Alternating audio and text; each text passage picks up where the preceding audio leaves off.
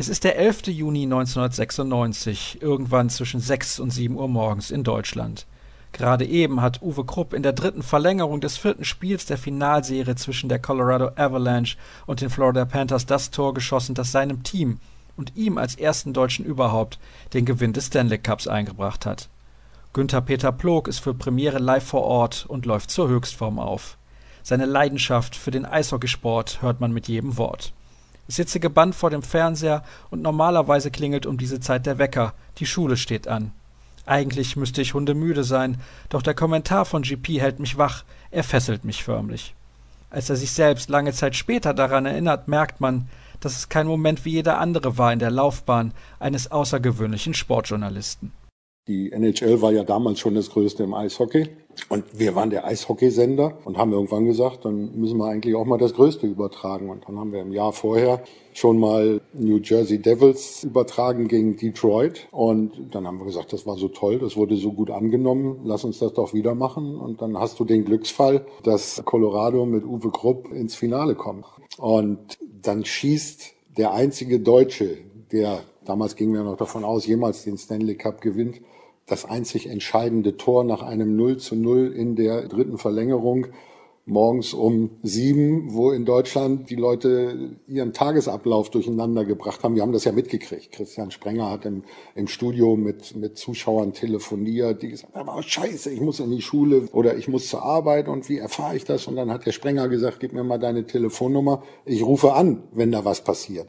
Und dann schießt der Krupp noch das einzige Tor in diesem Spiel. Das war ja gigantisch. Also so ein, so ein, so ein Highlight. Das wünschst du dir vorher und dann erfüllt sich so ein Traum. Christian Sprenger moderierte damals aus dem Studio in Deutschland die Übertragung rund um das Finale und schwärmt noch heute davon.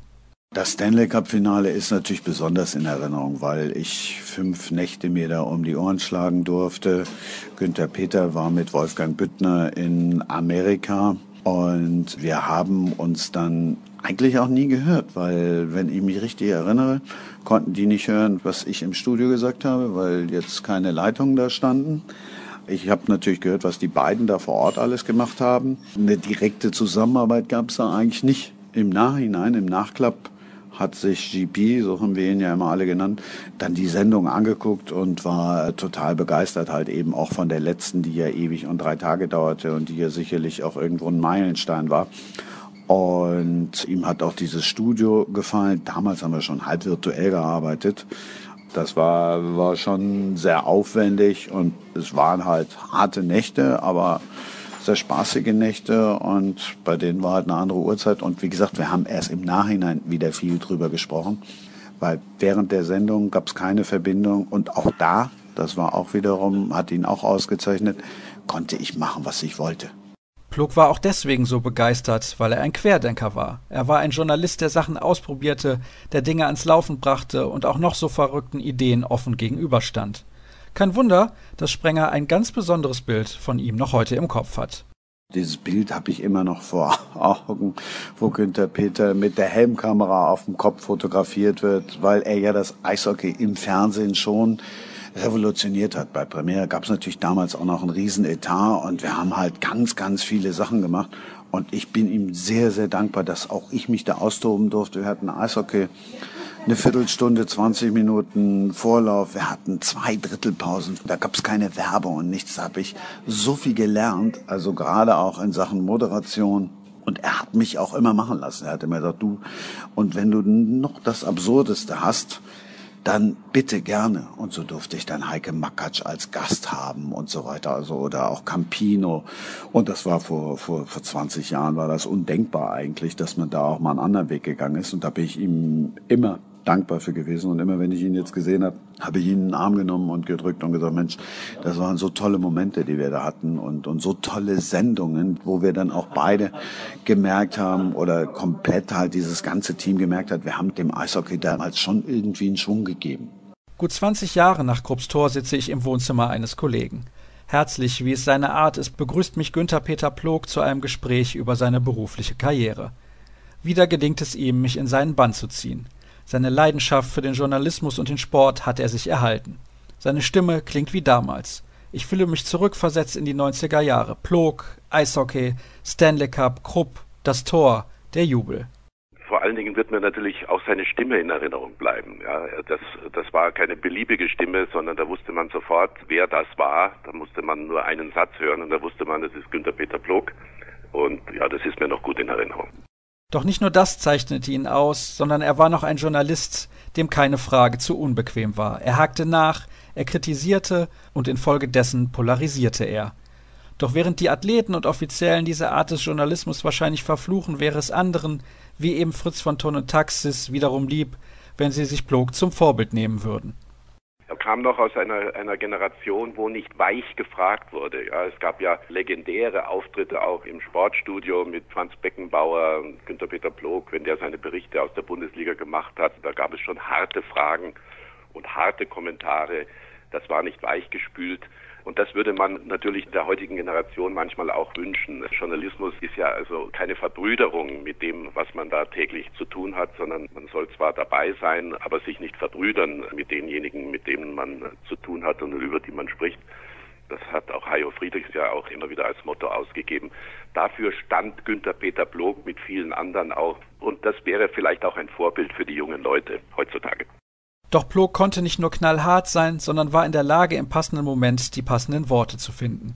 Besonders einer seiner engsten Wegbegleiter, beruflich als auch privat, Eberhard Figgemeier, profitierte davon an einem Abend, den er gerne aus seinem Gedächtnis streichen würde.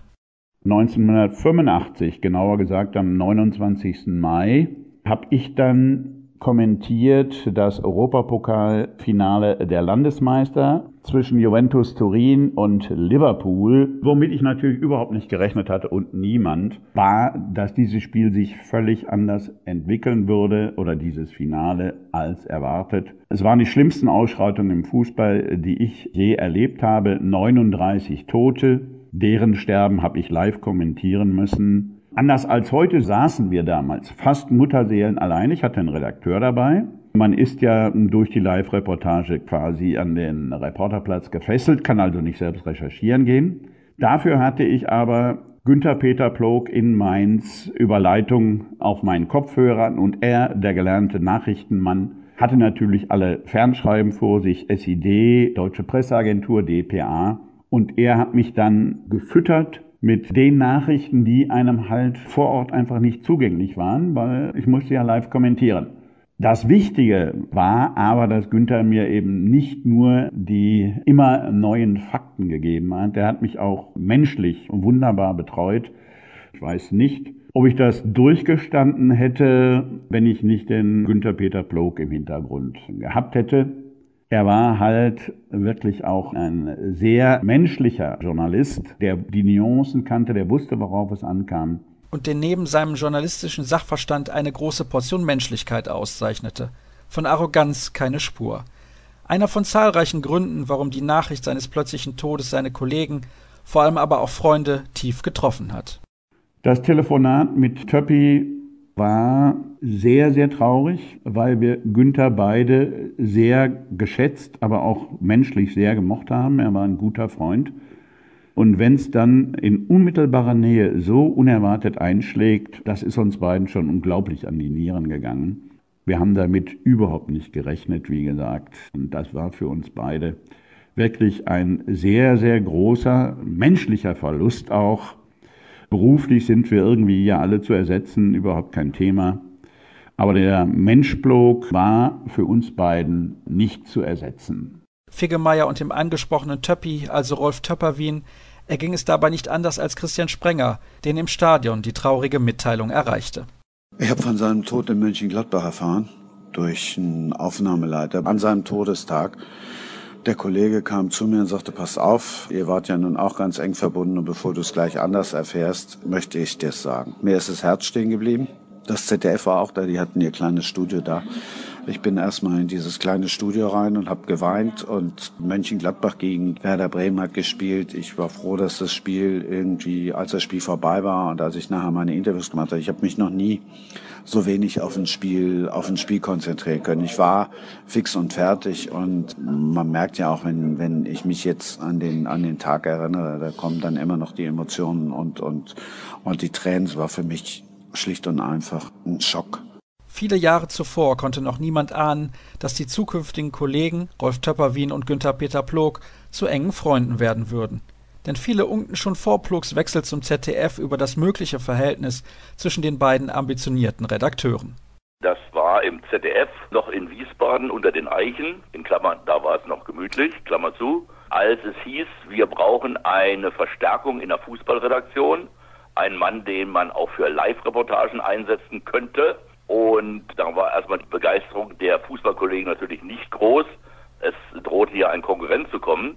Aber ich hörte dann, er kam von der DPA in Berlin und wäre auch ein Eishockey- und Fußballexperte. Und mir prophezeite man dann, dass er und ich wahrscheinlich doch gleich sehr schwer aneinander rauschen würden, weil das wäre ja wohl sehr mit Futterneid verbunden und großem Konkurrenzdenken behaftet. Aber siehe da, es passierte das Gegenteil. Wir waren uns von Anfang an sympathisch. Aus der Sympathie ist eine echte tiefe Freundschaft geworden, die bis zu seinem Tod gehalten hat. Grund genug also, um den Sportjournalismus gemeinsam zu erobern.